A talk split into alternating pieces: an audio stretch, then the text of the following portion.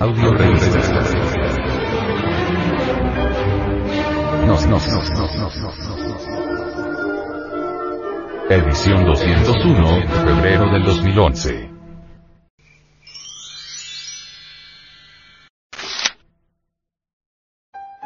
Audio revista. Nos, nos. Edición 201, febrero del 2011. Cosmogénesis. El nuevo cósmico.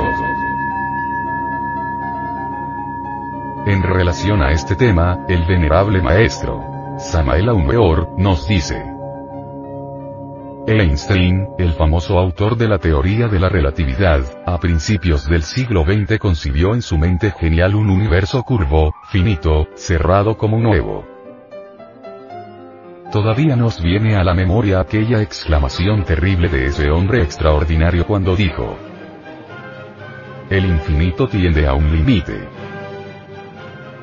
Nadie ignora que más tarde Edwin Hubble descubrió con infinito asombro en el famoso observatorio de Monte Wilson que todas las galaxias que pueblan el espacio infinito se alejan a velocidades fantásticas unas de otras. Este hecho en sí mismo es innegable, desgraciadamente Georges Lemaitre, no supo comprenderlo y buscando causas llegó a conclusiones equivocadas. Si el universo está en continua expansión, explicó en forma absurda, es porque un día hizo explosión, a partir de un centro, de un átomo primitivo. Lemaitre con sus cerrados cálculos creyó firmemente que este núcleo primitivo, original, tenía un diámetro exiguo, pequeño, insignificante. Tan solo la distancia de la Tierra al Sol sea 150 millones de kilómetros ciertamente minúsculo, hablando proporcionalmente, imaginemos siquiera por un instante el espacio infinito. Tal núcleo primitivo tendría según Lemaitre una densidad espantosa tal, que la proximidad misma de los átomos elevaría la temperatura como es natural a centenares de millones de grados sobre cero. A esta temperatura inconcebible, según esa teoría, la energía atómica liberada sería tal y la radiación cósmica tan intensiva que todo terminaría por dislocarse y entonces sobrevendría la explosión profunda como la erupción de un espantoso y terrible volcán. Maravilloso todo esto pero, ¿quién puso este nuevo cósmico? ¿Qué existía antes? ¿Por qué la cósmica explosión tendría que realizarse en determinado instante matemático y no antes ni después? ¿Dónde está el fundamento de tal teoría? ¿Quién fue testigo presencial de tal hipótesis? Nosotros, los gnósticos comprendemos a fondo que las galaxias se alejan unas de otras y eso está ya demostrado, pero esto no significa forzosamente que todas ellas hayan partido de un mismo núcleo. Einstein dijo, la masa se transforma en energía. Y todos los sabios del mundo se inclinaron reverentes ante esta tremenda verdad. También dijo el gran matemático. La energía se transforma en masa y nadie pudo refutar este postulado. No hay duda de que, energía es igual a masa multiplicado por la velocidad de la luz al cuadrado. Estos sabios postulados vienen a demostrarnos que la masa de todos los universos es eterna e inmutable. Desaparece aquí para reaparecer allá, en una especie de flujo y reflujo, actividad y descanso, día y noche. Los mundos nacen, crecen, envejecen y mueren. Dejan de existir para transformarse en energía y luego resurgen, renacen, cuando ésta cristaliza nuevamente en masa. En la cuenta retrospectiva de todos los siete cosmos que bullen y palpitan en el espacio infinito, no existe una hora cero raíz, común para todos en conjunto. Aclaro, al decir raíz común en este caso concreto, me refiero al concepto tiempo como hora cero. Esto no significa que neguemos la hora cero absolutamente. Esta existe en particular para cada universo. En el estado precósmico normal para cualquier sistema solar. En otras palabras diremos que cada sistema solar del inalterable infinito, tiene sus Mahambantaras y Pralayas, es decir, sus días y noches cósmicas, épocas de actividad y reposo. En esta galaxia en la cual vivimos, nos movemos y tenemos nuestro ser, existen millones de sistemas solares y mientras unos se encuentran en su hora cero, otros están en plena actividad.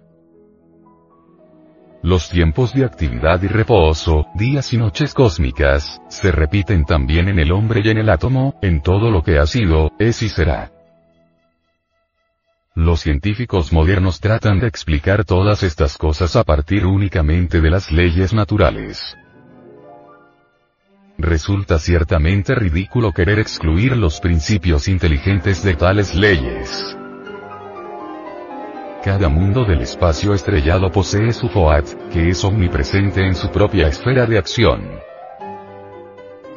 Fuera de toda duda podemos y debemos afirmar enfáticamente que existen tantos FOTS como mundos, cada uno de los cuales varía en poder y en grado de manifestación. Existen millonadas, billonadas y trillonadas de FOATs, estos en sí mismos son fuerzas conscientes e inteligentes. Realmente los FOATs son los constructores, los hijos de la aurora del Mahambantara, día cósmico, los verdaderos creadores cósmicos. Nuestro sistema solar traído a la existencia por estos agentes está ciertamente constituido por siete universos paralelos. FOAT, pues, es el poder eléctrico vital personificado, la unidad trascendental que enlaza a todas las energías cósmicas, tanto en nuestro mundo tridimensional como en los universos paralelos de las dimensiones superiores e inferiores. FOAT es el verbo hecho carne el mensajero de la ideación cósmica y humana, la fuerza activa en la vida universal, la energía solar, el fluido eléctrico vital. FOAT, es llamado el que penetra y el fabricante porque mediante los punta da forma a los átomos procedentes de la materia informe. En el FOAT se hallan ocultas las matemáticas, el ejército de la voz, la gran palabra. Cualquier explicación sobre la mecánica cósmica que excluya el noumeno tras el fenómeno, el FOAT tras de cualquier cosmogénesis, resultaría tan absurda como suponer la aparición de un automóvil por generación espontánea producto del azar, sin fábrica especial, sin ingenieros, sin mecánicos, etc. La trayectoria de las galaxias jamás indica que éstas tengan su origen o punto de partida original en un núcleo tan reducido como el nuevo hipotético del Emaitre. Como prueba de esto tenemos que el ángulo de dispersión varía siempre entre 20 y 30 grados, o sea, que pueden haber pasado a enormes distancias del supuesto centro.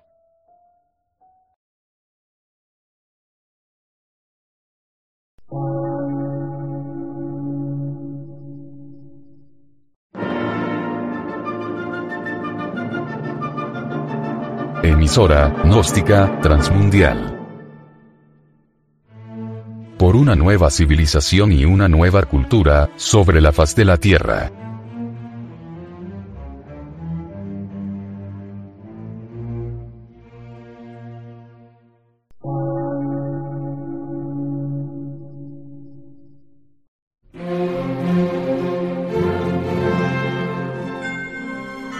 Medio de radiodifusión científico, artístico, místico y filosófico. De la Asociación Colombiana de Centros de Estudios Gnósticos, Antropológicos, Psicológicos y Culturales. A. C.